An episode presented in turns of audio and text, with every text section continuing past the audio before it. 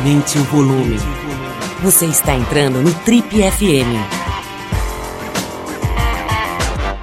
Oferecimento Universo Marx. Paixão por carros antigos. Oi, aqui é o Paulo Lima e a gente começa agora mais um Trip FM, o talk show da revista Trip.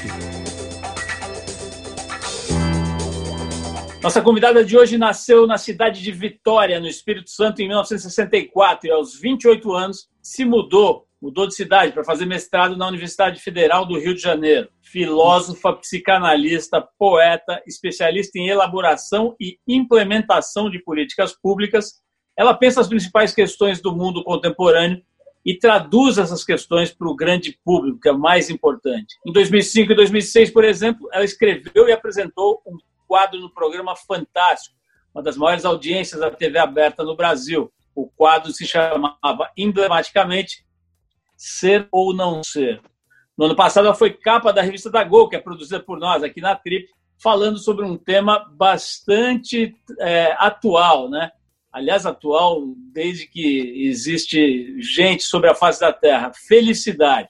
Eu converso agora com a Viviane Mosé, autora de uma série de livros de filosofia, entre eles Nietzsche Hoje, lançado em 2018, e também de nove livros de poesia. Para quem ainda não conhece essa faceta da nossa convidada de hoje, a Viviane Mosé já foi, inclusive, musa do movimento CEP 20 mil, uhum. um tradicionalíssimo encontro de artistas que era organizado pelo poeta Chacal e que gerou um CD maravilhoso, mais de 20 anos atrás, que foi encartado na revista Trip e se tornou um CD cult aí para quem gosta de poesia, né? Galera ali da, daquela geração, anos 80, 90, do Rio de Janeiro, que se reunia para fazer poesia de altíssimo nível. E a Viviane era musa, eu já sei que ela era musa ali, ela era a gata da turma. Vou falar sobre isso daqui a pouco aqui. Mas eu quero desejar as boas-vindas ao nosso estúdio virtual, né? Agora virou tudo virtual, Viviane. Então, Sim. Estamos falando com você aí na sua casa, mas eu quero dar as boas-vindas aqui ao nosso estúdio virtual para bater um papo com a gente hoje. Um prazer te receber aqui no Trip FM. Prazer todo meu. E essa abertura maravilhosa aí, adorei. Adorei lembrar essas coisas todas, poesia, 720 mil. Em geral, eu não falo muito de poesia, né? Atualmente, adorei. Estou aqui com muito prazer. Você está no Rio nesse momento, na sua casa, é isso? É, e nesse momento eu estou em casa. Eu cheguei ontem. Eu, na verdade, no dia do que começou, antes mesmo do Rio de Janeiro é, determinar que a gente precisaria ficar isolado, eu já tinha saído, acho que foi no dia 10, 9 por aí de março, eu fui para um sítio que eu tenho no norte do Espírito Santo, a beira-mar. É uma floresta permanente, então a gente construiu casinhas de pau a pique, é uma coisa muito simples, muito primitiva, eu mal tinha internet. Eu fiquei lá um mês e meio e acabei de chegar ao Rio, agora estou de volta aqui. Mas foi, foi um momento importante, interessante. Ô, Viviane, eu comentei aqui na nossa abertura né, que você tem um trabalho aí sobre felicidade. Eu estava lendo esses dias, Sim. me surpreendeu. Esse é um tema que a gente já abordou muito na Trip, inclusive uma época aí, mais ou menos, acho que uns, uns 15 anos atrás, é, é, por aí, uns 15 anos atrás, a gente fez, inclusive, toda uma campanha, um movimento para discutir o que é a felicidade. Né? Naquele momento, até tinha uma. A gente lançou uma pergunta, assim, bastante instigante, né, que é você é feliz? Isso a gente espalhou pela cidade, fizemos até uma empena de prédio, né, que são essas laterais gigantescas de prédio. Na época era permitido fazer publicidade né, nesse, nesse espaço. A gente botou a foto de um cara, um sujeito muito simples, desdentado e tal, mas com um sorriso tão gostoso, assim, e, a, e essa frase, né, simplesmente uma intervenção artística, assim, no meio da Avenida Paulista, questionando as pessoas sobre felicidade. Agora, no meio acadêmico, muita gente torce o nariz né, para a ideia de felicidade, né, acha que é uma coisa, enfim, que é uma discussão meio fútil, que acaba eh, favorecendo cultuar uma coisa que não existe, né, um estado de plenitude permanente, uma coisa parecida que é uma ilusão. Felicidade existe. O que é felicidade? E você é feliz? Eu adorei. Olha, é, a gente pode falar isso de várias maneiras. Então, eu vou começar pela mais fácil. É, nós hoje precisamos discutir felicidade, já tem um tempo, porque a gente vive um mundo em exaustão. Exaustão quer dizer é, chegar ao máximo da sua possibilidade, é, quando adiante não se vê muita coisa. Então, nós vivíamos até pouco tempo atrás, que depois de pandemia tudo mudou, mudou não, não necessariamente quero dizer, tudo se suspende, tudo, uh, a gente tem que falar, rever né, as coisas a partir da pandemia. Mas antes, nós já tínhamos uma sociedade em exaustão ambiental, a gente sabe bem o que significa isso, com a, a, a instabilidade climática, mas também uma coisa nova, que eu falo muito nas minhas palestras, que eu chamo de exaustão humana. Então, a gente estava vivendo um momento de suicídio altíssimo, especialmente de crianças, né? No Brasil subiu 40% nos últimos 10, 15 anos, mais de 40 agora, já esse, esse índice aumenta. Suicídio de crianças de 10 a 14, de adolescentes e de jovens, é muito alto isso. Além de uma sociedade medicada, né? É, deprimida e suicida. É, isso é muito grave, porque isso é, uma, é, é, é a base de tudo isso. Então, no momento em que a gente caminhar para essa exaustão, que tem uma série de razões, óbvio que algo aparece, que é tem, tem alguma coisa que nós não temos. Né? Tudo, é, nós tem, é como se a gente tivesse, por exemplo, uma criança né, dizendo para a gente assim: é, os seus tablets, os seus, as suas telas, os seus celulares, as fibras óticas, as redes sociais não me interessam, porque eu não quero mais viver. Isso é muito forte. Então, temos tantas possibilidades e as pessoas dizem não quero. Esse não quero, que vem da depressão, do suicídio, da automutilação, ele quer outra coisa, ele quer vida, ele precisa de algo. E o, este algo passa a se chamar felicidade, porque é o nome que nós temos, né?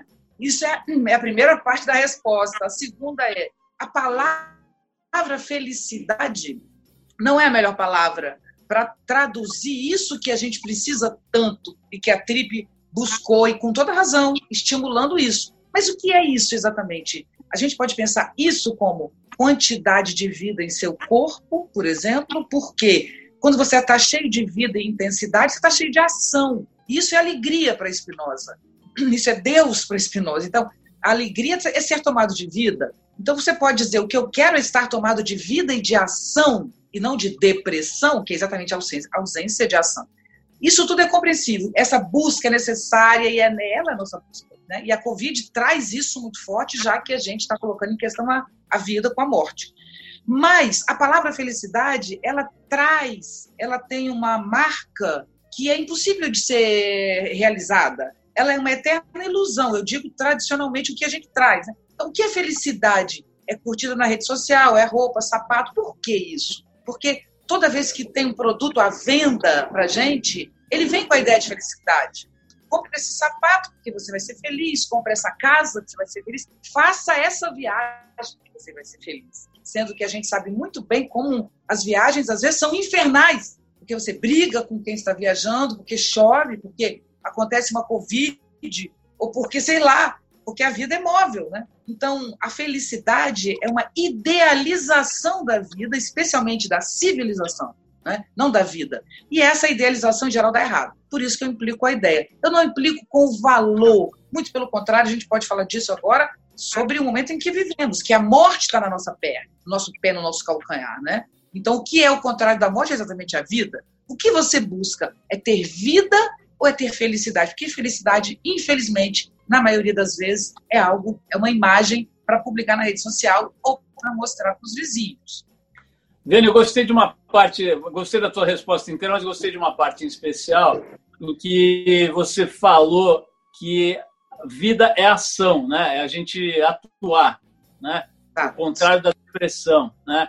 Por outro lado, me parece às vezes que a gente estava com ação demais, né? A gente estava se movendo demais, se, se viajando demais, fazendo coisas demais consumindo demais. Eu tenho visto muita gente boa pensando sobre esse momento, né? Uma, uma das coisas, vamos dizer, os subprodutos positivos dessa crise maluca, dramática, né? Muito triste em vários aspectos, mas muito rica também em termos de aprendizados e, e de reflexão, né? Sobre um mundo que, como a gente falou agora há pouco, estava dando ruim, né? Tava evidentemente a Trip, aliás, basicamente não fez outra coisa a não ser estudar é, esses equívocos né, e, as, e as alternativas a isso. Né? Nós temos o Trip, o Trip Transformadores, por exemplo, tem um slogan há 13 anos que diz, diz basicamente o seguinte: é, só vai estar bom de verdade quando estiver bom para todo mundo. Né? Isso é uma das coisas que estão gritando agora, nesse momento, né, que é a desigualdade brutal no Brasil. Mas, sem, querer, sem derivar, eu quero saber o seguinte, Viviane, Aquele mundo, cara, em que você viajava 300 vezes por mês, em que você se deslocava loucamente pelas cidades, em que você comprava coisas que você não precisava, em que você consumia pela internet, em que você ficava postando o prato de comida do restaurante. Que mundo era esse, né? E vai mudar alguma coisa? Eu prefiro apostar sempre em alguma possibilidade de mudança. Eu aposto e invisto nisso, né? Já que eu sou uma formadora de opinião. Então, como eu vejo a coisa, eu vejo assim: a civilização é uma bolha, né? Uma bolha sobre o mundo, sobre a vida, sobre a natureza. A civilização, ela não está de braço dado com a natureza. Pelo contrário, ela não é uma continuidade da obra da natureza a civilização é uma contra-natureza. Isso é Nietzsche, basicamente. Então, o que é ser uma contra-natureza? É ser uma bolha em que você, vivendo nessa bolha, você não tem que enfrentar as questões essenciais, que são a morte, o sofrimento, a solidão, né? A gente não quer enfrentar isso. Então, na bolha, você passa o tempo inteiro se movendo. Por quê? Porque se você parar, você vai sentir no seu corpo, literalmente falando, o tempo passando. E isso é extremamente angustiante. Quando você para, você sente um instante, ele é enorme, ele vai para os lados. Esse instante que se espraia, ele produz angústia, né? porque ele lembra você que tudo pode acontecer a qualquer hora, que a vida é instável e vivemos um desconhecimento. A vida é uma, é uma, é uma viagem viver, né? mas é uma viagem cheia de atropelos, de grandiosidades, de sofrimentos. Então, é mais fácil viver na bolha e produzir uma linearidade. A ansiedade, que é uma das características do nosso tempo, que você citou, que é estar sempre fazendo alguma coisa, sempre correndo, sempre precisando é, é, agir excessivamente, isso não é exatamente o que a gente chamaria de ação, meu, como eu falei antes. Isso significa a ansiedade que nos caracteriza é uma, é uma a ansiedade não é uma doença, ela é um sintoma que é marcado por uma determinada relação com o tempo. É como se você não quisesse estar no tempo. Você quer chegar antes. Então você nunca está aqui, você está além, tentando preparar algo para chegar, para organizar as coisas. Né? Essa, essa ansiedade civilizatória é que desaba hoje. Então, o que desaba no mundo? Desabam os infinitos processos que eu criei para não ver, não ouvir, não sentir. O que? A vida. Eu sinto a civilização, eu sofro da civilização. Eu recebo o tempo inteiro na minha página jovens, muito jovens, dizendo para mim como viver se a sociedade está nesse tempo, nessa dificuldade. Eu falei, peraí, mas a tua vida não é exatamente isso? A vida que você tem, ela independe da sociedade. Quer dizer, não é que independe, eu quero dizer, uma pessoa que nasceu e morreu na faixa de Gaza, que nasceu e morreu na primeira, é, é, que grande parte da sua vida foi entre a primeira e a segunda guerra mundial, ela não deixou de viver porque estava na guerra. Ela não deixou de amar, existir, sofrer, pensar, conceber, contribuir, compartilhar. Então, nós vivemos uma experiência de nascimento e morte necessariamente, com sociedade organizada ou não. Nós não precisamos do mundo organizado para viver, né? porque o mundo nunca está organizado. O mundo é um processo. Enfim, é, precisamos de verdade parar. Parar parar, nesse caso, seria para o Spinoza, que eu citei no início, agir, nesse caso, entende? Porque agir é agir na vida, não necessariamente na civilização. Paramos a civilização e o que vem? Angústia, sofrimento, ansiedade, brigas em família, relações com os filhos. Então, nós estávamos no mundo vivendo com os filhos, mas não estávamos. Estávamos na rede social, no celular. Né? Estávamos na rua, mas estávamos fotografando, não estávamos vivendo. Então, nós não tínhamos o mundo quando estávamos no mundo. Agora, presos em casa, morremos de saudade do mundo. Eu tenho certeza que nós vamos sair dessa inicialmente com uma diferença enorme. Nós vamos amar os abraços, os beijos, os contatos, a voz do outro, a presença. A gente vai amar festa, convívio, né, contato, vamos amar o teatro. Seguindo esse raciocínio, nós vamos chegar no mundo novo detestando os nossos filhos, é mais ou menos isso, não? não, não. É que está todo mundo se queixando. Né? É tá interessante Faz é. sentido. É, nós não convivíamos, nós não temos muitas intimidades com os filhos, a gente tem distância. Faça, faça o dever de casa, estude para a prova, escova os dentes, vá para a ginástica, né? A gente adora isso, acha lindo. Eu estou me colocando, não estou fora quando a gente está com os filhos, como eu estou com o meu, nesse momento, eu tô, estou tô há 45 dias com o meu filho. mas agora só nós dois. Então é muito interessante, porque surgem questões que não existiam. Eu hoje te digo que eu conheço muito melhor meu filho do que eu conheci antes dessa pandemia, não tenho dúvida. É difícil, mas a gente resolve.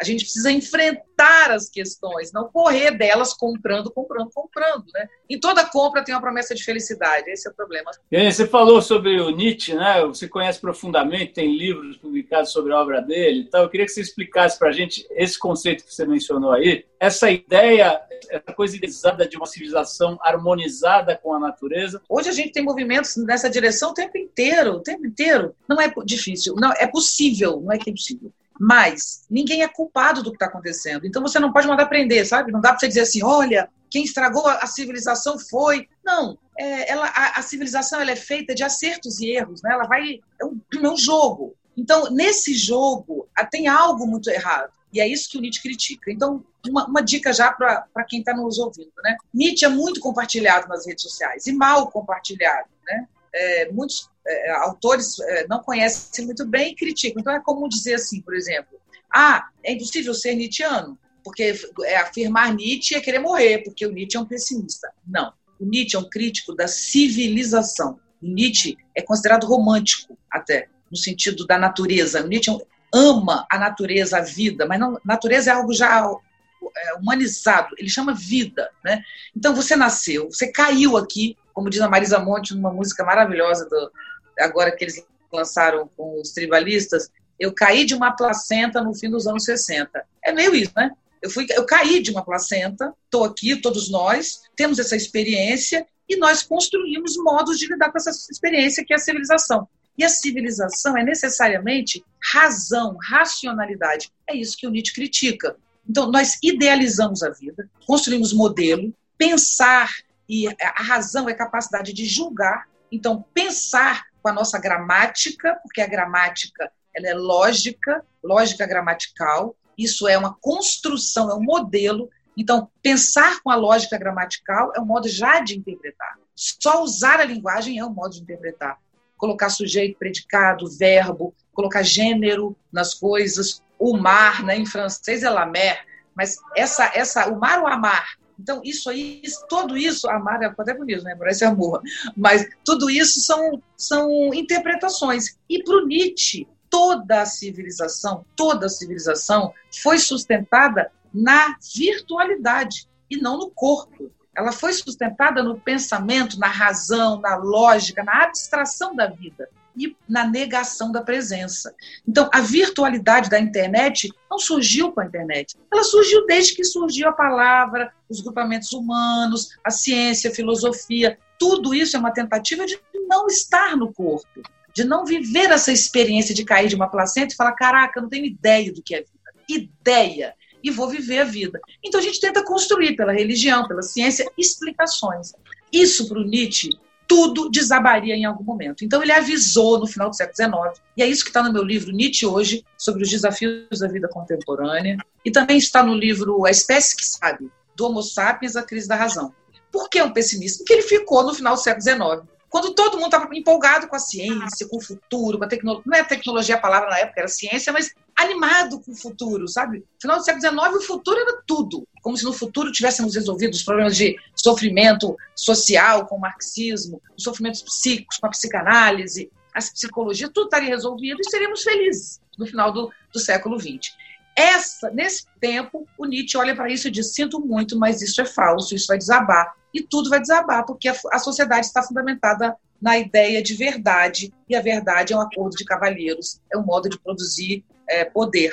E a gente vai descobrir isso em algum momento. E é o que acontece hoje com a crise da verdade, com a internet. Tudo está desabando. Literalmente, a civilização está desabando. Mas coisa que o Nietzsche não viu, porque ele achou que pudesse cair tudo de uma vez, né? é que a gente, agora com a Covid, eu achei isso no começo, que tudo fosse desabar, mas não. Ela desaba, mas não desaba, você entende? Ela se ordena. Isso é muito bonito, né? Por isso que eu estou aqui para dizer, gente, podemos sim construir novos valores. Podemos, porque os nossos todos estão caindo. Justiça, política, sociedade, corpo, sujeito, é, é presença, arte, tudo está se transformando.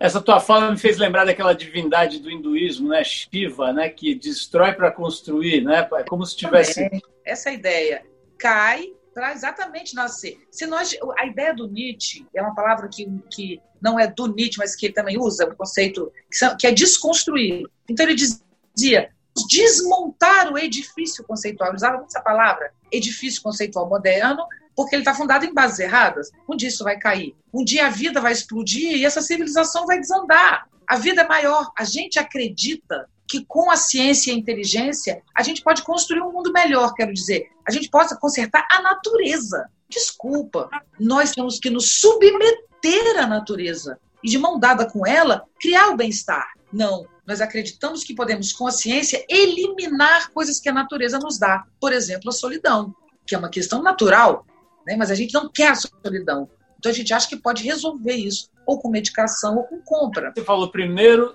que a gente vai sair dessa querendo ver mais gente, querendo, adorando festas e teatros, etc. Né? Mas será que depois desse momento aí de, de euforia, a gente vai suportar mais a vida, né? Se contactar mais com a vida e com a própria essência, né? Eu acho que o mundo hoje dá para ver, né? Se divide entre gente que está adorando ficar sozinho, ter essa oportunidade de, de desfrutar da própria companhia, e tem gente que está horrorizada, desesperada com a própria companhia. Fala um pouquinho disso para mim. É, a gente vivia do lado de fora, mas a gente não vivia do lado de fora, como eu estava dizendo antes. Então, a, a solidão que nós estamos, que nos, nos está sendo imposta, é uma solidão de exatamente de ausência de movimento, né? É diferente quando você é, é, busca solidão de, com autoconhecimento, por exemplo. Não é o caso. Nós estamos a, a solidão nos é imposta. É, tudo que nós usávamos para nos proteger foi tirado, foi retirado. Então, inicialmente, essa solidão é insuportável para a maioria das pessoas. Eu sempre gostei muito de solidão, mas mesmo para mim é muito angustiante, mesmo amando a solidão, porque de uma hora para outra é como se fosse um marco de hoje e te tira as, as suas, os seus vínculos com a exterioridade. Isso é muito angustiante.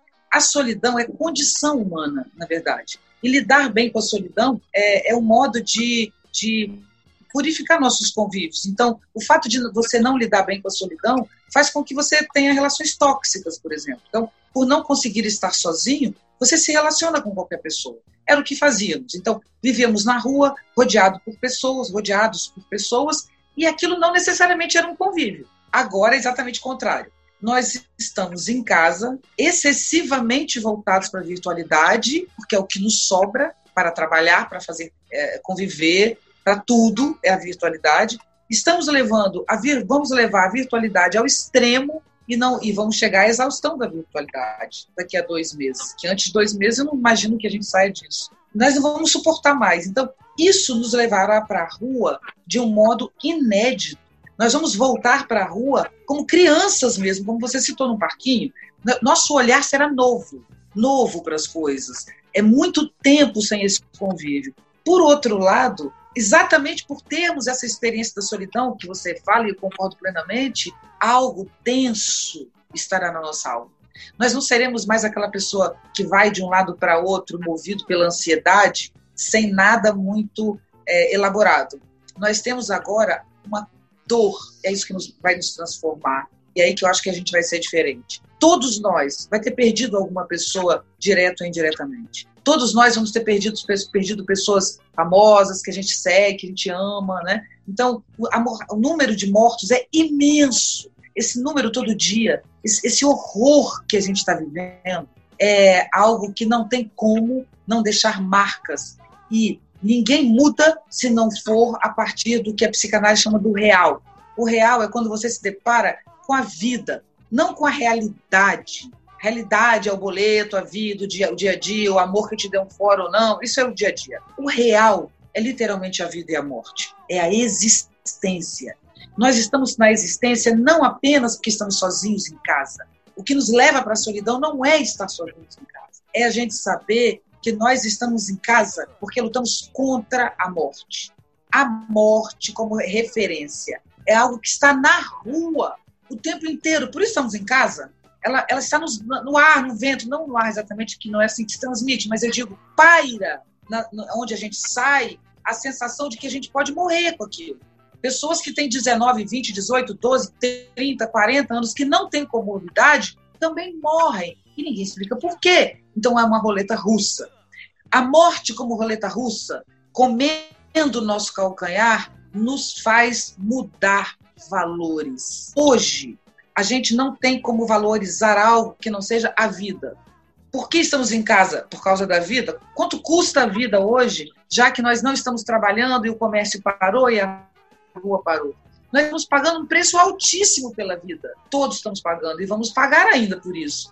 Então a vida passará a ter valor. Eu não tenho dúvida disso. Quanto à mudança em si, é, é uma ilusão pensarmos em humanidade ou em sociedade. São palavras apenas. Nós temos pessoas no mundo e elas são muito diferentes umas das outras.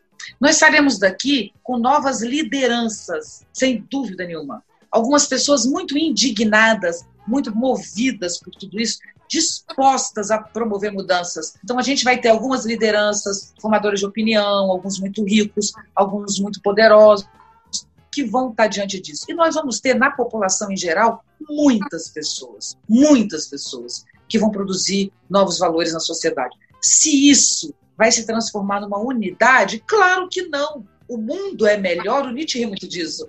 Porque não existe o mundo, né? Existem mundos. Então, em muitas partes do mundo, teremos pessoas com transformações incríveis, em outras não, né? Isso é muito variado. Mas eu não tenho dúvida que de tudo que a gente viveu no, mundo até hoje, a gente está próximo das grandes mudanças, que na verdade foram as grandes guerras, né? Pós-guerra é sempre uma revolução. E a gente, vai, a gente vive hoje uma guerra, a terceira guerra mundial.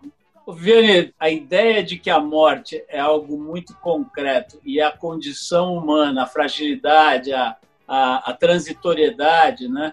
Ah, ela está, por exemplo, sei lá, em filosofias ancestrais. O budismo tibetano fala sobre isso há 2.500 anos, né? A ideia de que é muito é fundamental que você tome consciência da sua transitoriedade, da sua é, é, fragilidade, etc.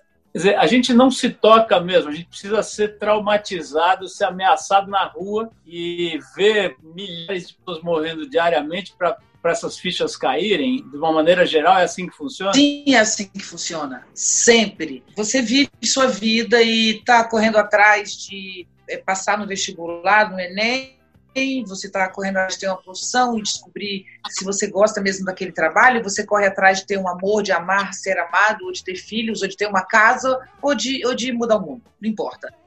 Você corre atrás dessas coisas como modo de viver, porque faz parte. Só que tem uma coisa que você não percebe ali, né? Que os orientais fazem isso bem. Você citou o budismo tibetano e eu faço meditações em budista desde os 17. Eu acho que é, é, exatamente o budismo traz isso muito significativamente, né?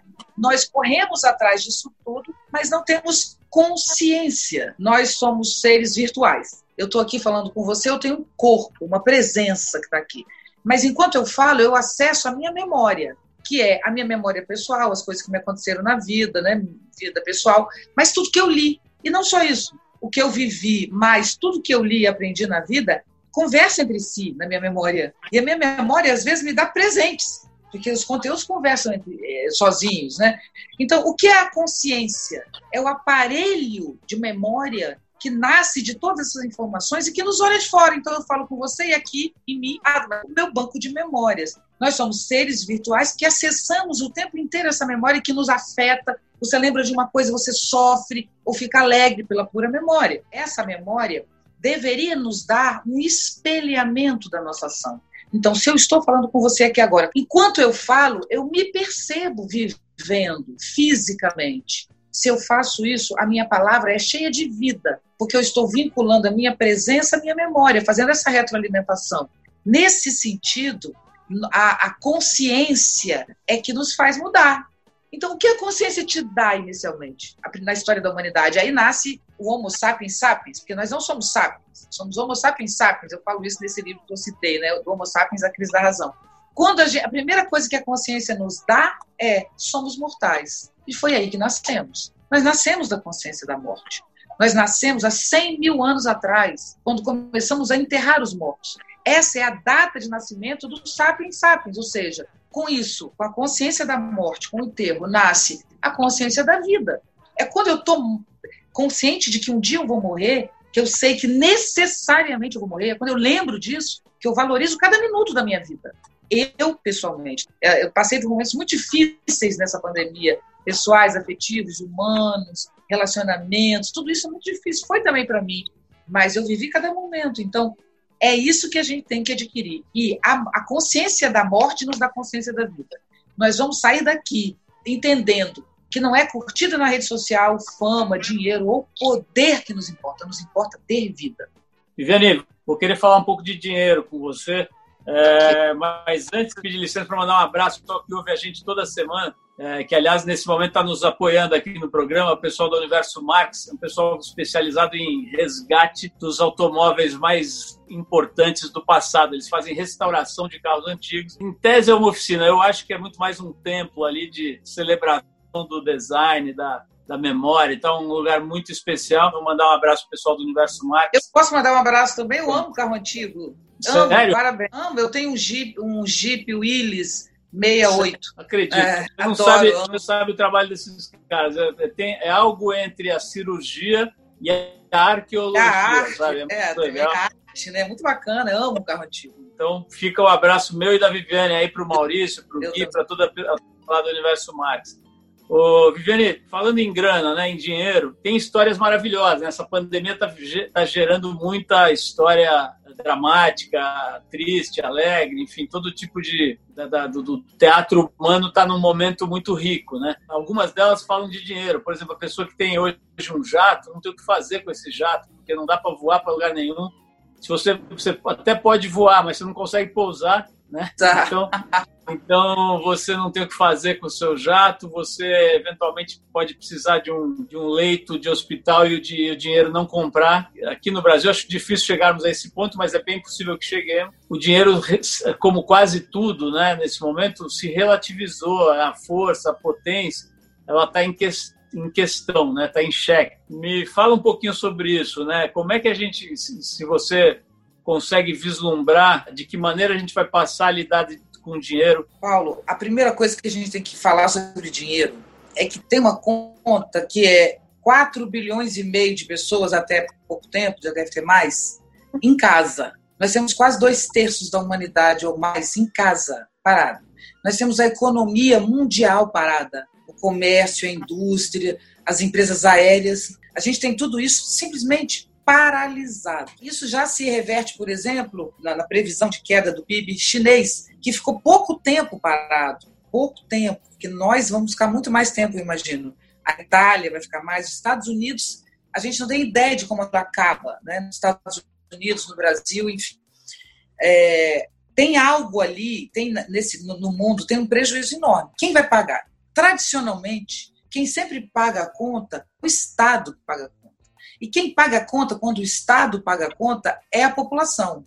E não é a população mais que tem mais dinheiro, é que tem menos. Então, no final das contas, quando acontece algo, quem paga é o pobre que paga, meio, por meio de impostos, infelizmente. Acontece que nós já, já chegamos na pandemia com estados fragilizados, com a economia pública falindo, e não só no Brasil, no mundo inteiro, na França, na Itália, na Espanha, que são países que estão sofrendo bastante e que têm dificuldades econômicas já no Estado que são sérias. Quando, quando tudo isso começou, eu fiquei realmente muito assustado. Por isso eu fui para o meu sítio, como eu disse, no meio do mato, porque eu achei que, de fato, a gente fosse cair no, numa, numa desestruturação econômica muito grande. Então, imagina o Rio de Janeiro, onde eu moro, que é uma cidade absolutamente falida. Absolutamente falida onde não se cortam árvores, elas caem em cima dos carros, onde os bueiros explodem. Não tem o sistema de saúde falido. Quando eu imaginei a Covid e o, e o Brasil parando, eu imaginei as pessoas na rua saqueando os lugares. Eu imaginei as pessoas morrendo, como aconteceu no Equador, e nada aconteceria. Não foi isso que aconteceu. O que aconteceu foi o poder, as pessoas que têm dinheiro individualmente, as empresas, começaram a contribuir com hospitais. Quem está construindo, a verdade, os hospitais é a iniciativa privada, por meio de doações, às vezes doações pessoais e às vezes doações por empresas. Né? Então, o sistema ele precisa se retroalimentar. É necessário que isso aconteça, senão cai todo o sistema. Quando os pobres começam a não ter nada mesmo, o Estado ou o poder público tem que sustentar. Porque se não sustentar, você gera caos. E caos é um prejuízo econômico para todos. O que nós assistimos no mundo hoje é uma reordenação de poderes. Né? Um bilhão, dois bilhões, cem milhões, cinco milhões, oito milhões. São os números que a gente assiste o tempo inteiro de doações. Se não existissem essas doações, o Rio de Janeiro, São Paulo, Ceará e todos os lugares estariam simplesmente destruídos. Quando a gente vive num país, num mundo, com a desigualdade social que a gente vive, nós temos um tecido social esgarçado. E foi o que aconteceu. Porque na Alemanha a, a, a Covid passa rápido e tem poucas mortes porque tem um sistema de saúde que funciona. Os Estados Unidos, apesar de ser um país muito rico, mais rico que a Alemanha, não tem um sistema de saúde que funciona e está sendo jogado no buraco. Portanto, se você põe os 10 mais ricos do mundo hoje, 20, os 50, os 100 mais ricos do mundo, você tem ali um acúmulo financeiro que não faz sentido nenhum, bilhões, 20 bilhões de dólares. Se você tem 10 bilhões de dólares e ganha mais dois, isso não faz diferença real. Não é uma diferença real. A diferença real é que agora você é o primeiro mais rico, ou o segundo, ou o terceiro, você é o quarto, virou o terceiro. Mas, de fato, valor aquele dinheiro já não tem, não tem valor de compra. Mas um bilhão de dólares colocado na população que sofre embaixo faz um, um efeito inacreditável. Então, eu acredito que para reordenar, reordenar, a economia mundial, e isso necessariamente vai ter que acontecer na medida que os países forem voltando, o dinheiro vai mudar, o valor do dinheiro, literalmente falando. Não é o valor afetivo que eu estou dizendo. Eu estou falando do dinheiro real. Quanto vai valer o dinheiro depois disso tudo? E alguém vai ter que pagar essa conta. Não será o Estado falido. Acredito que a gente vai ter uma redistribuição de renda e que a grande transformação da Covid vai ser se os ricos quiserem segurança e não serem contaminados com vírus, eles vão ter que produzir um sistema de saúde para os pobres. Ô Viviane, para a gente encaminhando aqui para o final, eu queria saber o seguinte: você falou em algum momento que você vê o surgimento de novas lideranças, né, a partir dessa, dessa desse reordenamento mundial, né? Uma vez que teremos novas lideranças, será que nós sairemos dessa, desse período tão maluco que a gente está vivendo capacitados a escolher melhor, votar melhor. A, a, né? Os governos que, que, sobre os quais a gente está falando, a maioria deles, são governos eleitos, né? inclusive do Brasil, né? lembrando que ele foi eleito né? É, democraticamente. Né? Será que a gente sai dessa é, capacitados a escolher melhor essas lideranças?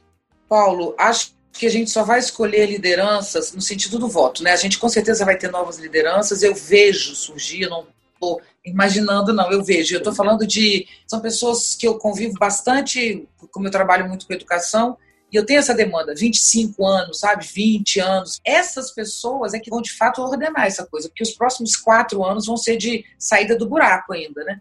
Então, acredito que novas lideranças surgirão de verdade. Pós-guerra, grandes sofrimentos produzem lideranças reais, pessoas que de fato têm compromisso social, compromisso ético, tem, tem, que valorizam a vida e que incentivam o ser humano a ser melhor do que é e maior. Então, eu tenho certeza que a morte, o sofrimento produzirá novas lideranças. Quanto à votação, a única maneira de termos uma eleição digna é se tivermos sistemas de controle de fake news. Quem ganhou a última eleição no Brasil foi a fake news, eu não tenho dúvida. Todo mundo já sabe, em breve saberemos, né? Acho que esse, essa CPI da fake news vai acabar trazendo tudo isso. Então, daqui a pouco, tudo isso vai ficar claro a fake news é uma coisa muito grave. A gente vive a Terceira Guerra Mundial, não é a Covid. A Terceira Guerra Mundial é a guerra da informação. Então, hoje eu vejo na minha família, entre amigos, pessoas que eu conheço, que defendem coisas horríveis. Mas essas pessoas defendem coisas horríveis porque elas leram materiais horríveis. Elas estão convencidas, por exemplo, que o problema do Brasil é Lula. Independente de quem seja Lula, achar que um é responsável por tudo é a mesma coisa que achar que um vai salvar tudo. O mundo é um pouco mais sofisticado e complexo do que essa interpretação rasa da realidade. Né? O efeito do que se chama extrema-direita no Brasil, não acho que esse é o nome, mas é, ela se elegeu com o nome de direita em nome dos valores, do, da, da, de recuperar valores perdidos, dos pais mandarem nos filhos, dos professores mandarem nos alunos, de resgate da tradição, da moralidade, da religião e da bala. Né? Esse discurso, ele nunca mais volta ao Brasil. O que os Estados Unidos está passando com seu presidente é tão insuportável, ele está destruindo a, a, população porque não cuidou do sistema de saúde, mesmo tendo condição de fazer isso. Então, a tendência é que a gente encontre um caminho do meio. A gente vivia uma polaridade, a busca agora, com certeza, vai ser um caminho do meio. Gente, vai precisar encerrar, mas eu não posso encerrar esse programa sem, sem apurar a, a informação que os nossos farejadores perdigueiros me trouxeram aqui, dizendo que você era a grande musa do CEP 20 mil. eu era, Paulo, sim era. Você era a rainha do pedaço. Eu quero saber ah, se é verdade ou não. Mas não é exatamente musa nesse sentido. É que eu já cheguei aqui como poeta, porque eu escrevo poemas desde que eu existo. Então, eu fiz muito sucesso no CEP, muito sucesso. Foi uma alegria. Olha, que delícia esse período. Agradeço a vocês por isso, porque esse disco mudou minha vida também. Foi outra coisa do CEP, né, que veio do CEP com a Trip, que foi maravilhoso. Que bom que vocês vão resgatar. Não está entendendo isso na época, nos anos 90, eu acho que foi isso, né? A gente publicava cada mês um CD junto com a revista e um deles foi uma coletânea de poesias né, da galera do CEP 20 mil, que já era naquela altura, já estava no radar da Trip, e a gente acabou eh, eternizando né, esse momento ali no CD. Né? Viviane, olha, quero agradecer demais aí o papo, sempre muito legal quando você está com a gente, seja nos eventos, na Casa TPM, na, nas entrevistas e tal. Foi um prazer, muito obrigada pelo convite e é fundamental que a gente tenha essas conversas, estamos todos sofrendo muito, então compartilhar conteúdo nessa hora eu acho que é fundamental. É isso, pessoal. Trip FM é uma produção da equipe que faz a revista Trip e está há mais de 35 anos no ar. A apresentação é de Paulo Lima, produção de Sheila Miranda, edição Ludmila Dyer. Quer ficar mais perto do nosso trabalho? Procura a gente no youtube.com barra revista Trip. Tem muita coisa legal para você ver lá. Semana que vem a gente volta com mais uma conversa boa aqui no Trip FM. Abração, tudo de bom e até a próxima.